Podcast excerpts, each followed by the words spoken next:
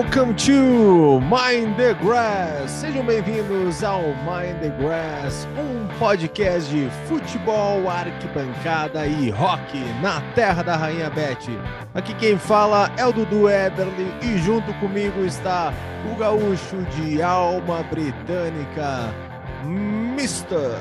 Matheus Brits. Grande Matheus. Grande Dudu, como estamos? Como é que tá Estamos o amigo bem. aí? Tudo bem? Estamos bem, estamos bem. Estamos bem, estamos aí agora já com futebol na tela, né? Pra É dar uma enganada. Pré-temporada rolando.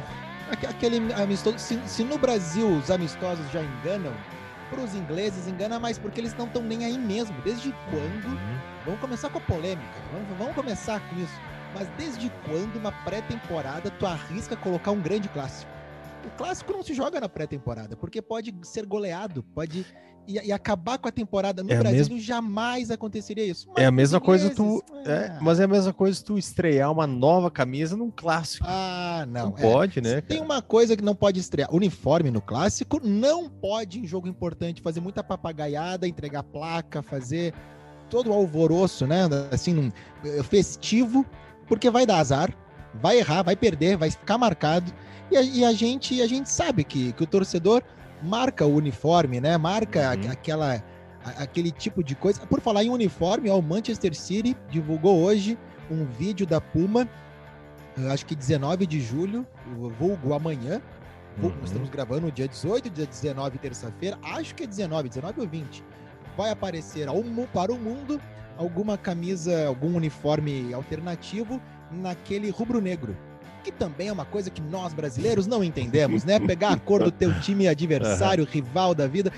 Tudo bem, esse uniforme tem toda uma história, a gente pode depois destrinchar por aqui para o Manchester City, né? Uma, uma história ah, vitoriosa, uniforme ah, na- li- listrado na, na vertical rubro-negro. Mas me desculpa, é, é a cor do teu maior Uhum. inimigo futebolístico ali, não dá para usar, né? Então são coisas que a Europa às vezes tenta nos ensinar, ainda bem que nós isso nós não roubamos, né? Que a gente já roubou a entrada, aquela entrada murcha dos times caminhando, a gente já roubou não ter sinalizador, a gente já roubou um monte de coisa. Isso a gente não roubou ainda, que bom. Mas depois dessa minha dessa minha abertura raivosa contra né, o futebol gourmetizado, ah, quero dizer que a pré-temporada começou. É bom assistir, não vale nada, mas é bom ter jogo na tela, é bom ver os Uhum. caras aí já correndo e logo, logo já começa a valer mesmo o E campeonato. tu já, tu já citou um jogo importante, assim, de pré-temporada, que foi o clássico ali de Manchester United e Liverpool, né? O- Dudu, vamos lá. Eu, eu United entendo- goleou. Eu, eu entendo que, que tem uma grana bem interessante rolando, que Uhum. tem ali os contratos com os patrocinadores, que é um mundo eh, fora uma, de uma realidade de um clube brasileiro hoje em dia, né? Foi tanto que não é nem em terras inglesas que foi disputado esse clássico. Mas Isso. como é que tu coloca numa pré-temporada? Os caras acabaram de voltar do churrasco. Uhum. E aí tu bota ali Liverpool e Manchester United. Que, que perigo. E aí tu, tu É, vê que eles não, não, não se importam muito. Faz assim, não- parte do business, né, Matheus? meio que a torcida não vai levar muito em conta. Nós aqui não, nós levamos em conta. Essa hora estaria apedrejado o ônibus Aham. Do Liverpool ah, e estaria já nos muros de Anfield, diretoria Jim Carrey, estaria, né, isso pichado, porque, porque para mim é um dos melhores protestos do futebol brasileiro, é quando acho que a torcida do Corinthians ou é a do Flamengo que picha o muro do CT, diretoria Jim Carrey.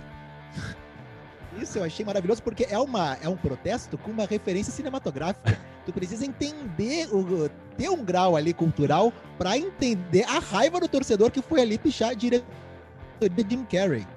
Mas, Muito- é, foi mas muito tá rolando, tá isso, rolando assim. muito business, né? A gente não tem mais isso no Brasil. Uma vez era comum no time brasileiro excursionar pela, pela Europa, pelo mundo.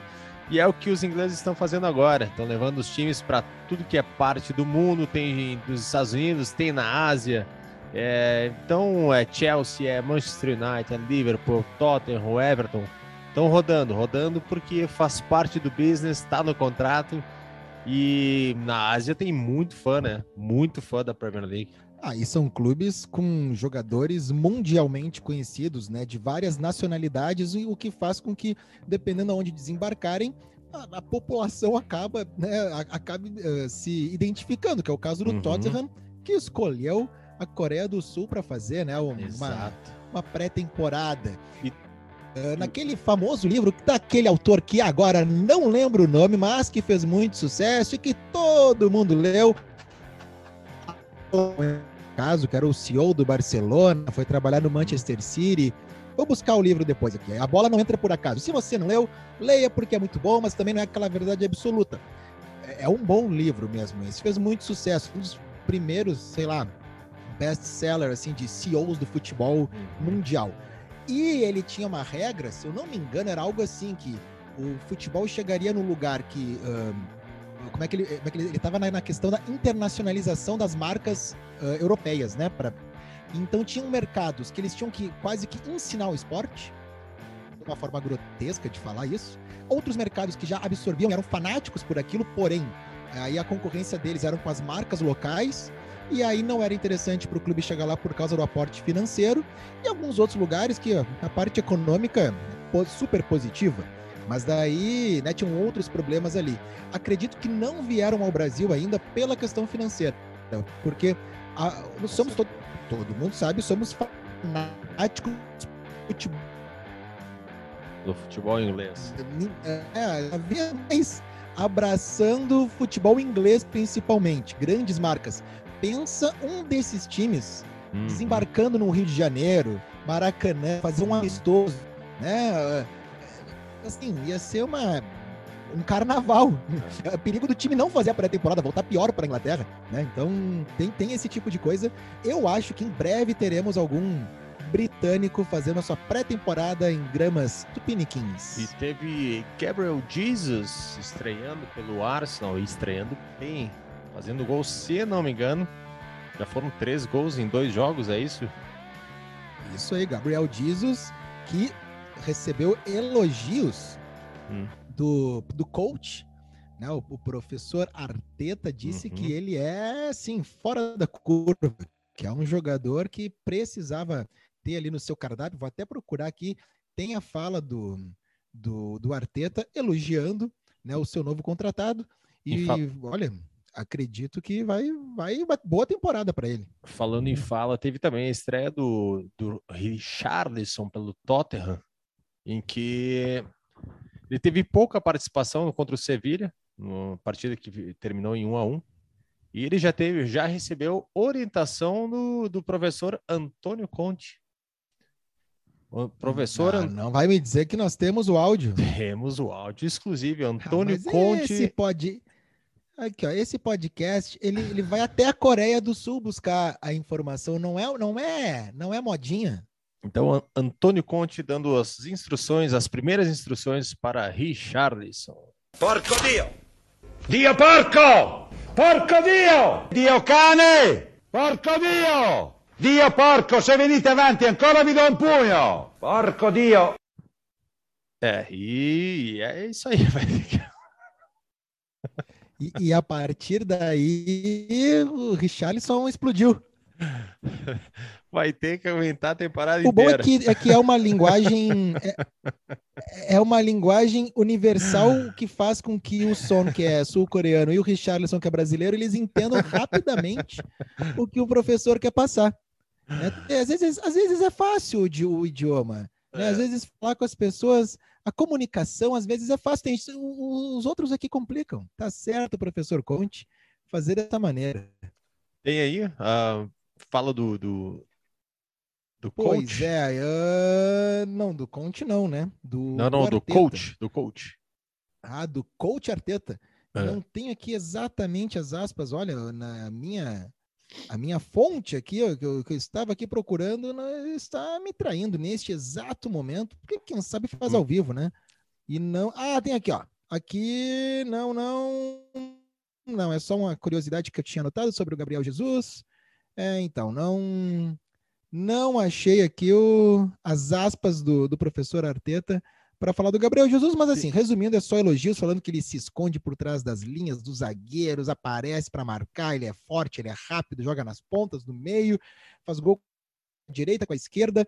Hum, se tivesse assim, que dar uma, uma, fazer, fazer uma propaganda para ele para ir para a Copa, o Arteta já tá ali. Olha, é, é exata, é exatamente minhas características. Eu li duas vezes para ver que não estava escrito Carlos Eduardo Eberly. Eu mas só, era Gabriel Jesus. Eu só não estou fazendo a pré-temporada, senão poderia estar tá encaixado nesse time aí.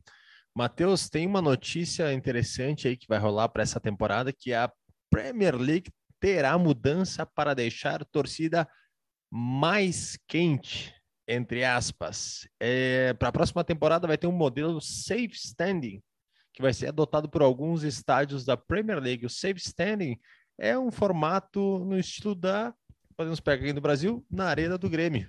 Certo? Que tem uma parte que dá para ficar de pé ali, e tem um gradil tem, ali pra, de segurança, né?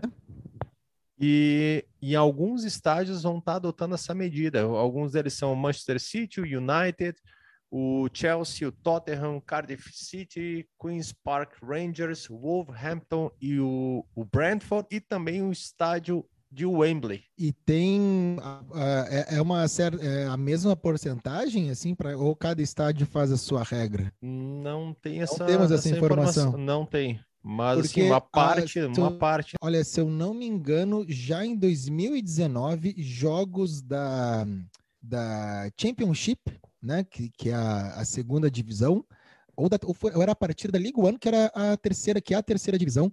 Alguns jogos tinham assim um setor para 500 pessoas e aí subia para mil, que dentro de um estádio é nada, né? Uh, para ficar sem os assentos. Vale lembrar que nós, brasileiros, ouvindo isso, né? Poxa, que todo cuidado é esse que, que, que é, ser quase que absurdo mas nós não estamos lá, nós não estávamos lá quando né, aconteceu quando aconteceu Hillsborough principalmente, uhum. e a uhum. partir dali veio o relatório Taylor, e aí fez com que todos os estádios, né, tivessem a, o modelo, até no episódio uhum. anterior comentamos, não, no anterior ou no ou há dois atrás, que o estádio do Millwall foi o primeiro a entrar no relatório Taylor, né, a se adequar e nunca jogou a Premier League, uhum. não que tivesse que ter para jogar, mas é um estádio que nunca o Millwall nunca jogou a Premier League, né, que existe desde 92. Uh, então é difícil para eles porque eh, tenho certeza que ainda machuca muita gente, ainda é um medo de acontecer uma, uma, correria, aquele alvoroço, aquela coisa toda. É claro, hoje os estádios, a gente sabe o valor do ingresso, a gente sabe o policiamento, com certeza esse setor vai ser super vigiado, não vai ter ninguém empurrando ninguém, nem na hora do gol ali, para uhum. não criar nenhuma, nenhum problema. Né? Para quem ama o futebol, tirando esse, esse capítulo né, da, da história do futebol britânico, é muito legal. É muito legal poder ter um, um setor assim que a gente sabe que faz toda a diferença, é onde né, os torcedores vão acabar cantando mais, uh, pode levar mais gente ao estádio, porque vai acabar, acredito, aumentando um pouco a capacidade, né, a partir do momento que tu tira as cadeiras de um setor. Então, acho que é algo positivo, mas eles vão fazer isso de forma muito gradativa, com todos os cuidados. Possivelmente vão, vai ser um número muito pequeno de torcedor que vai ter esse acesso nessa temporada, né? E falando de estádio, Matheus, hoje a gente vai falar sobre o estádio do Fulham, o Fulham que subiu para a Premier League esse ano e tem o seu estádio chamado Craven Cottage, que é denominado como o estádio mais charmoso do mundo. Confere, produção. Olha, do mundo? É um. É que, claro, eles não foram em Flores da Cunha aí, né, Dudu? Não, é, não, é, não teve esse essa pesquisa. O da, estádio do... mais charmoso da Inglaterra. Ah, isso com certeza. Esse aí, tá se bem que ali é uma briga boa de charme, né? De, é. de alguns estádios. Mas vamos o dizer assim. O estádio mais charmoso e... da Premier League. Ah, aí bom. Aí é um prêmio que já está definido. Não há outro o Fulham conseguiu manter a sua arquitetura centenária, diferenciada dessas, dessas arenas modernas dos, dos rivais Arsenal, Chelsea, Tottenham, West Ham.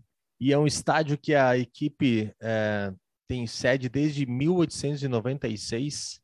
É um estádio que acho que tu conheceu também, né, Matheus?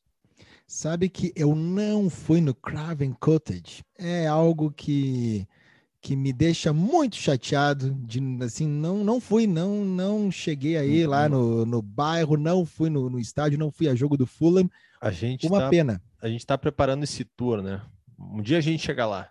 Um dia a gente chega lá fazer esse tour pelos ah, estádios, claro, né? a gente vai gravar gravar programas nos estádios. O, o Craven Cottage ele fica no bairro de Fulham às margens do rio Tamisa e ele é fica bem no, num parque chamado Bishop é a casa do Fulham, né? Então, de, desde 1896 e hoje ele tem capacidade de 25.500 torcedores, mas já teve um jogo com quase 50 mil pessoas pela segunda divisão no dia 8 de outubro de 1938, Fulham e Millwall.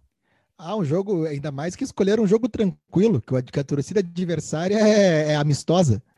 Que beleza. O, o nome dele, né? O Craven Cottage, como se fosse um, um, o chalé do Craven, ele tem um fato porque o terreno, antes de ter, né, ser comprado ali pelo, pelo Fulham e ter os jogos ali, ele era ocupado por um chalé do barão William Craven, que foi construído em 1780 e a casa ficava exatamente onde tem o círculo central do campo. E ela foi destruída num incêndio em 1888. Cara, essas histórias, essas curiosidades são muito legais, né? Do, que tudo é muito antigo e, e, e, tudo se preserva, de certa forma, a história, né? Histórias mais antigas, por uhum. falar em estádio, falar, né? Ó, que era o, o Highbury do Arsenal, né? uhum. né? O que a gente já falou aqui em outro programa, hoje é um condomínio, né? O, o Arsenal foi para o Emirates, acho que 2005, né, Dudu? Hum, 2004, 2005, isso não? Aí, isso aí, isso aí. ele vai para o Emirates, que é na mesma região de Londres, uhum. o Highbury fica por ali, mas se tu for hoje lá, o condomínio, né, dos prédios tem o portão ainda uhum. com do estádio. O gramado é no meio do, do condomínio. É, é genial a maneira como se preserva a história na Inglaterra, né? E tem um lance legal que é uma arquibancada inusitada. Dá para procurar depois, até postar essa foto, Matheus, lá no, no Instagram do Moneygrass. É, tem um, um, pavilhão construído que é bem próximo à bandeira de escanteio. É uma estrutura assim bem ah, tradicional ah, é do verdade. futebol inglês. É uma, é verdade. Na verdade, hoje é uma casa, né, usada como vestiário. Ali até tem um, uma sacada, uma varanda assim, onde é que familiares de jogadores costumam uh, utilizar como um, um, camarote particular, mas é, um, é muito legal, bem no canto assim da, da do, do, campo, onde é que tem a bandeirinha, então entre duas arquibancadas tem esse pavilhão antigo que está lá desde 1905. Olha só, que coisa incrível. Claro, a gente uhum. só admira e tem essa, essa admiração mesmo, né? Como torcedor, como apaixonado uhum. pelo futebol e tal. A gente não trabalha no Craven Cottage, a gente não trabalha na imprensa, não vai cobrir jogo lá, mas quem vai tem o charme, mas assim, meio que no segundo jogo que tu vai cobrir já acabou o charme, porque a sala de imprensa não tem, é um corredor, tu tem que uhum. estar chovendo e sempre está chovendo, é ruim a, a, questão toda, a logística, né, que faz com que tu ache o estádio do Tottenham que tu tá em outro planeta, né, perto do Craven Cottage. Mas é claro que tem esse charme, essa, essa arquitetura, e é um time que ultimamente sobe e desce, não, não é nenhum uhum. spoiler, porém, né, o, não é não é nenhum spoiler, mas o, o, o Fulham vai cair, né, assim, agora no, no fim da temporada acontece. Uhum. E mais então, um, uma curiosidade também dentro do estádio é que essa região ali do Craven Cottage, ela era tinha muita floresta, né? Vizinha ali do, do, do rio Thames, ali é muita floresta e, e hoje, até hoje, tem uma árvore que segue de pé, próximo à bandeirinha de escanteio, num setor chamado do Putney End, e é a única árvore encontrada em qualquer estádio profissional britânico. Mais uma curiosidade dentro do estádio do Craven Cottage. Tu sabe, Matheus, que uh, tu falou em subir e descer, né? É, o, o, o, os próprios, na verdade, a Federação Inglesa pressionava o, o Fulham para que ele modernizasse esse, esse estádio dele. Né? Eles, uh, a ideia inicial seria construir um novo estádio, mas a torcida foi muito contra isso, foi muito contra. E existiam algumas regras, principalmente depois do relatório de Taylor, uh, em que deveriam se adequar. E o, o Fulham acabou não se adequando a isso. Então eles tinham que uh, fazer os seus jogos na casa do Queen's Park Rangers, que é rival deles também, né? Talvez, não sei se é o maior, não, mas eu sei que o Brentford é um dos grandes uh, rivais do Fulham, mas jogava no Queen's Park Rangers, na ideia de fazer um novo estádio, né? E enquanto isso, eles jogavam no Queen's Park Rangers. Aí os torcedores do Fulham, que não queriam essa ideia de um novo estádio, eles queriam que modernizasse e mantivessem a ideia, a essência do estádio deles, eles não iam nos jogos do Queen, no estádio do Queen's Park Rangers. Então foi um boicote né, nas partidas até que a direção voltou atrás e fizeram toda a modernização e reinauguraram o Craven, Craven Cottage em 2004. Tu comentou que o Millwall foi o primeiro a se adequar, o, o estádio do Craven Cottage foi o último a se adequar. Então foi o último à moda antiga. Né? Então, assim, tinha. Pessoal, nós vamos inaugurar agora um estádio old fashion. Meio que não então, fizeram nada, mas então, então assim, nós vamos, vamos com essa. Não, é que tu tinha, assim, tu tinha que, uh, depois do relatório de Taylor, ele determinou que todos os estádios tinham que abolir os lugares para torcedores de pé, né? E tinha uma regra que era os clubes que chegassem na primeira, uh, pela primeira vez na segunda divisão, eles tinham três anos para se adequar a essas normas. Aí, por isso, ainda dentro do prazo, né? Uh, o, Fulham aí foi se adequando, se adequando. É, se adequar, o último... no, adequar o Craven Cottage, a direção não se reuniu. Agora, para botar a estátua do Michael Jackson lá, último, é beleza, né? Então, aí, eles tranquilo. foram os últimos a, a, a, a, entrar nessa, nessa onda ali da, da após o relatório Taylor e, e mantiveram aí uma moda antiga, assim, até um certo momento aí se adequar, demoraram para se adequar às novas regras.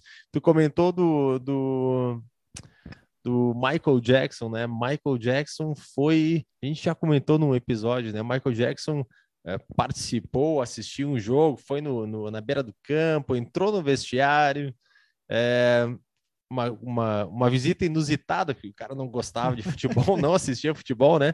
Mas importante, né? O cara era amigo do dono, né? Bom, não tem problema. Cara amigo né? do dono do estádio, que era se o tu não for o dono, se tu não for o dono, é importante tu ser amigo do dono. E a curiosidade é que é, é o, o, Fayed, ele era o pai do namorado da princesa Dai, da, uh, da, da Lady Dai, que morreu no acidente, né, junto com ela, em Paris. E o pai dele era o dono do Fulham. O pai de, dele era o dono do, do Fulham e era amigo do Michael Jackson. Aí levou o Michael Jackson para o estádio, então até na época os próprios jogadores assim, se espantarem ver o Michael Jackson passando pelo, pela beira do campo e visitando e tal. Digamos e... que tu tá ali aquecendo no Craven Cottage para entrar, tu não tá meio que esperando ver o Michael Jackson. O Michael ali. Jackson, né? Eu espero que o Michael Jackson, os jogadores passaram e opa, mas estamos indo para trás. Não, é ele que tá dando moonwalk. Não, e, e, e, é, e, eles, eles e o lance, é, o jogo era pela terceira divisão inglesa. que baita programa, né, é. para Michael Jackson. Aí... Mas para Michael Jackson que tem uma ligação importante com o esporte. E, não, só uma coisa, pé quente, hein? Venceram por ah, 2 a 0. Opa. Ah, então. Deviam ter deixado ele lá, não ia mais cair esse clube aí, ia só subir. É. Michael Jackson, que foi o dono, né, o nome do primeiro halftime show do jeito que a gente conhece, né? Assim, super uhum. produzido para a época do Super Bowl. Foi em 93, na, na Flórida, se eu não me engano. Se não me engano, foi no Rose Bowl, que é o estádio da Copa de 94, né? É tetra, é tetra. E Michael Jackson 93 foi o primeiro grande show. Antes os shows eram das bandas marciais, das universidades e tal. E Michael Jackson é um cara ligado ao esporte, né? Podemos ver que que estava sempre, sempre uh, no futebol, ou com a mão ou com o pé. O Mohamed Fayed, que, que foi dono do Fulham uh, até 2013, foi comprado. O, Fulham foi comprado por um americano, uh, Sahid Khan. Sahid Khan, que tu olha para ele, tu vê que é Sahid, bigodinho assim, indiano, mas o cara é americano. Ele é dono de um time também na, de futebol americano. Comprou em 2013. Sabe que esse cara aí, ele teve a audácia de querer comprar o Wembley.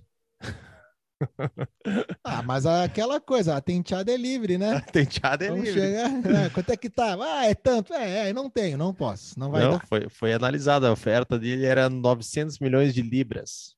E, e a Federação Inglesa parou, analisou, e aí ele deu para trás. Não, não, não, não vou comprar. Vou ficar com o Ah, ele, tá ele- ele jogou, jogou um verde ali, né? Só para saber, só para dar uma, uma, Só uma- tentear. É. Aí, não, não comprou, não comprou. O Fulham fica lá no dele. O, o Wembley ainda é. Mas, Dudu, por falar em. Não é em estádio, mas assim, em centro esportivo. E Hum. um outro grande nome que lembra muito o Wembley. né? Qual é o outro grande centro esportivo de Londres que muitos turistas confundem? Querem ir para um e acabam indo em outro. Opa! Wilson Gostou Green. dessa minha, gostou dessa minha, dessa minha ligação? Legal. Não é o Não é o Wilson Wilson Green. Green? Não é, porque turista não vai para lá. Lá é só jogador caro. é. Só, só estrela do, do futebol inglês, É. estrela que não brilhou, né? Mas que vai brilhar, que pode ainda brilhar. Estou falando do campeonato que está rolando nesse momento. Estou falando de Uhum. Wimbledon. Boa. Já que falamos anteriormente que na Inglaterra ah, né, as coisas ali são preservadas, aí são muito históricas e muito antigas. Por falar né, da questão de preservar, é legal que nas casas, se na tua casa morou um músico, um escritor, um poeta, um pintor, Uhum. alguém, tu pode ser tua casa, tu comprou tudo teu, mas ali na frente vai ter uma plaquinha azul, né, que é Uhum. uni- o uniforme, assim, com o nome da pessoa, o tempo que ela morou ali, o que, que ela era, ou em alguns casos, como por exemplo, eh, pontos assim, tem lá ah, do David Bowie, né, onde ele tirou a foto da Uhum. capa do Zig Stardust, que falamos alguns episódios atrás, ah, tem a plaquinha que ele tirou a foto ali. Se é uma Mas coisa que inglês é- gosta e mantém, é tradição. É manter Ah, a sim. história, né? Isso é coisa do E- inglês. O, o Wimbledon é a, é a história. Se a gente tem a Copa da Inglaterra no futebol, que é o campeonato né, de futebol mais antigo do mundo, O Uhum. torneio de tênis de Wimbledon, que está rolando, acho que até nessa semana termina, ele é o mais antigo, né, o torneio de tênis do mundo e considerado como o de maior prestígio, pelo menos na questão histórica. Ele foi criado em 1877.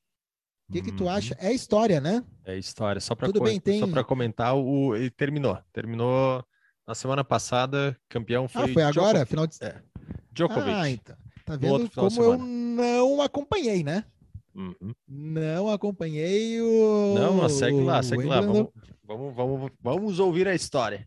Não, e, e aí é o seguinte, pô, mas por que estão falando, apesar de falarmos sempre de cultura inglesa e todas as Uhum. ligações, todas as coisas, por que estamos falando de Wimbledon no lugar de Wembley? O que, que tem a Uhum. ver com futebol? Pois, meu amigo Dudu, tem muito a ver com futebol, principalmente na arquibancada. Um dos maiores tenistas ingleses, assim, vamos botar ele em outro patamar, o que ele era, né? Um dos maiores tenistas de todos os tempos, se chamava Frederick John Perry, ou melhor, o Fred Perry.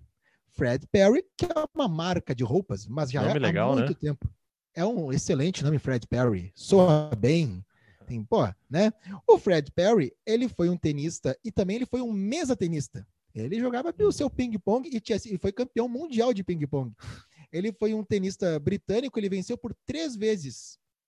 As né, de forma consecutiva, ele Uhum. venceu o Wimbledon, venceu também outras três vezes o aberto US Open. Uhum. Ele era o grande cara ali, né? no- ele ganhou no- ali nos anos 30, era ele que comandava, foi o número um Uhum. do mundo e tudo mais. Para ver a importância dele para o Wimbledon, depois que ele venceu, demorou 77 anos para que outro inglês vencesse o Wimbledon, que foi o Andy Murray em 2013. Lembro, lembro jogo. Então, tu vê o tempo que demorou, ah, né, para ter outro inglês ali em primeiro lugar. É que o Fred Perry, lá nos anos 40, no finalzinho dos anos 40, ele conheceu um cara, um futebolista, aí entra já o futebol, né, um austríaco, que tinha inventado um dispositivo antitranspirante para usar ao redor do pulso, que era para secar ali o- o- a suadeira. Né, que os, os tenistas eles Uhum. usavam o que tinha, não, não tinha uma marca, não tinha nada ali para eles. Tinha quase era um dress code para o tenista, né? Mas cada um ia com o que tinha. Inclusive, Então, no, eles em começaram- Wembley, o dress code é branco. Wimbledon.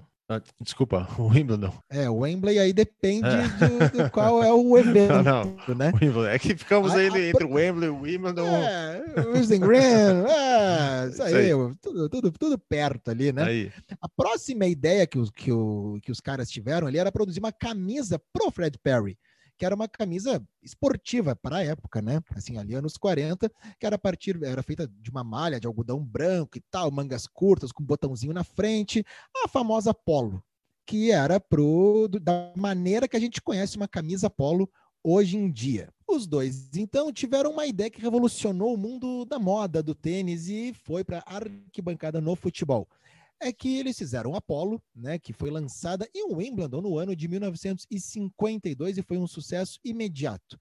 Hoje a Fred Perry é uma, Fred Perry é uma marca uh, gerida por, por uma empresa japonesa, nada a ver mais com o próprio Fred Perry. Aliás, era muito comum os tenistas terem, o Lacoste, por exemplo, ele também era tenista.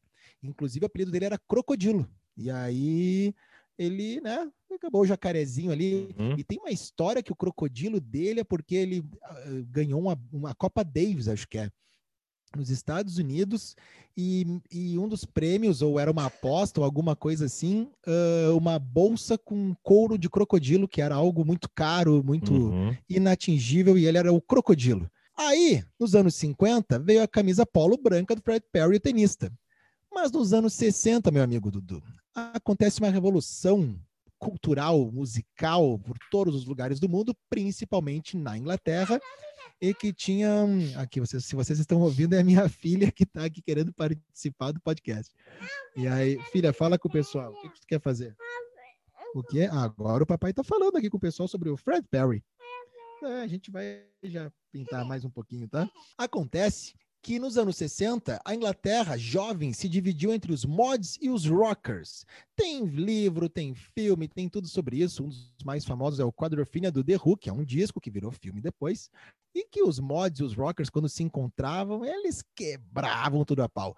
Uh, resumidamente, de forma grosseira, os rockers eles eram os caras ainda oriundos né, do, do rockabilly, uh, topete, jaqueta de couro, calça jeans e tal, uma coisa mais americana. E os mods, eles surgem né, dos. Eles usam assim, os ternos mais ajustados, um cabelinho né, lá Beatle e lambretas, né, scooters. E eles eram todos muito raivosos e brigavam com todo mundo e usavam, né, tinham as suas músicas. Os mods, eles se inspiravam muito na questão da alfaiataria italiana, na Carnaby Street, não sei se tu chegou aí, lá no Sorro, uhum. né, em Londres, eh, tem muitas lojas ainda, e na época eram os filhos de, dos alfaiates que faziam suas próprias roupas. Uhum. Então tinha esse, esse viés. Era quase assim, um laranja mecânica com muito garbo e elegância, né? Que eram os mods. E aí começaram a usar as polos do Fred Perry, que era um grande ícone, mas uhum. não porque jogavam tênis, mas é porque eles gostavam do corte. Tanto que a Fred Perry teve que fazer outras cores a não ser branco. Aí vem os anos 60, passa no final dos anos 70 há um revival mod, principalmente com o The Jam do Paul Weller, que é o Mod Father, e esse revival nos anos 70 é o, um dos ápices né, do hooliganismo. E as torcidas inglesas, quando viajavam pela Europa, elas não se identificavam com as cores do clube, principalmente para os adversários ou a polícia não prender, uhum. não, não dar briga. E eles usavam roupas casuais. E aí a Fred Perry explode, uma marca que já estava não esquecida, mas não era moda mais de jeito nenhum. E estava barato, né? Brechó, sabe como é? Volta com tudo a Fred Perry e os hooligans se adonam dessas marcas. Então tem a Fred Perry, tem uh, Sérgio Tacchini, que é uma marca italiana, tem uma marca Alice, é E-L-L-E-S. Então, então os ingleses, eles, os hooligans iam para para a Itália, por exemplo, num jogo, disfarçados, vestidos com as roupas de Fred Perry, a moda de Fred Perry, e falando é. disfarçadamente buongiorno. Meio que o Brad Pitt no Bastardos é. Inglórios, né? para não ser reconhecido. Arrivederci. É, por aí.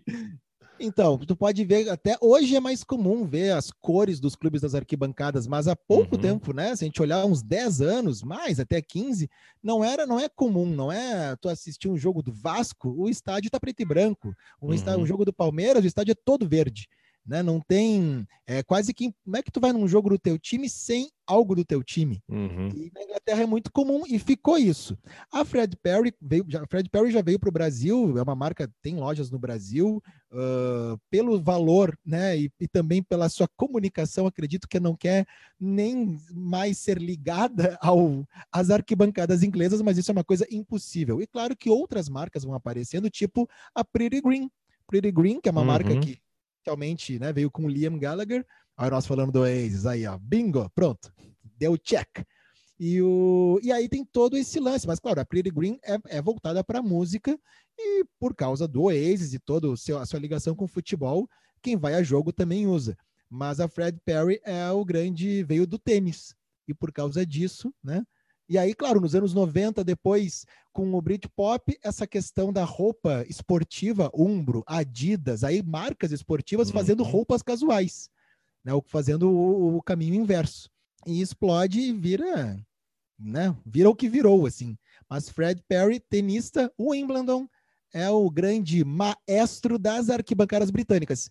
Você que vai acompanhar a Premier League, duvido não encontrar na transmissão alguém usando Fred Perry, que é aquela marca que tem as duas. Inclusive é para lembrar o logo de Wimbledon, assim, do, do vencedor, aqueles. É uma folha, né? Dois entrelaçadas, assim. Uh, como é que se chama? Sou ruim nessa parte da botânica aí, mas é um logo muito bonito, um logo do, dos campeões.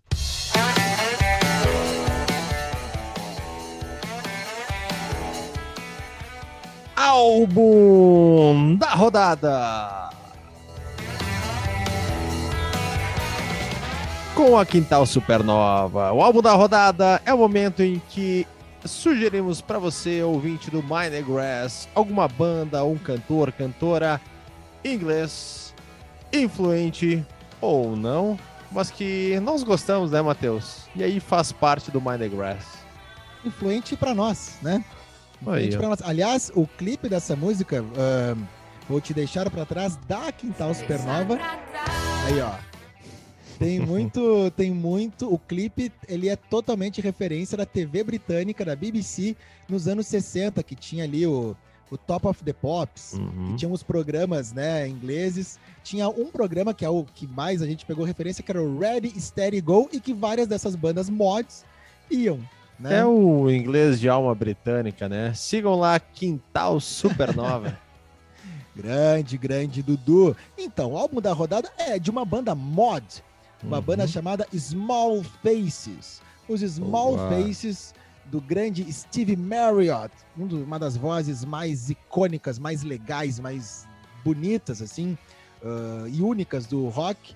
Esse álbum é de 1966, se chama Small Faces, e ali tem vários clássicos muito legais, que não é um clássico mainstream, não é uma banda que tocaria, né, em, fez o grande sucesso, Assim como os Kinks, por exemplo, que é outra banda ícone desse movimento, ficou muito, são muito, são reis na Inglaterra, mas quem sabe indo para o outro continente, eles ali já ficam, né, mais é algo mais segmentado. Os Small Faces têm um musical, vale a pena procurar, chamado All or Nothing.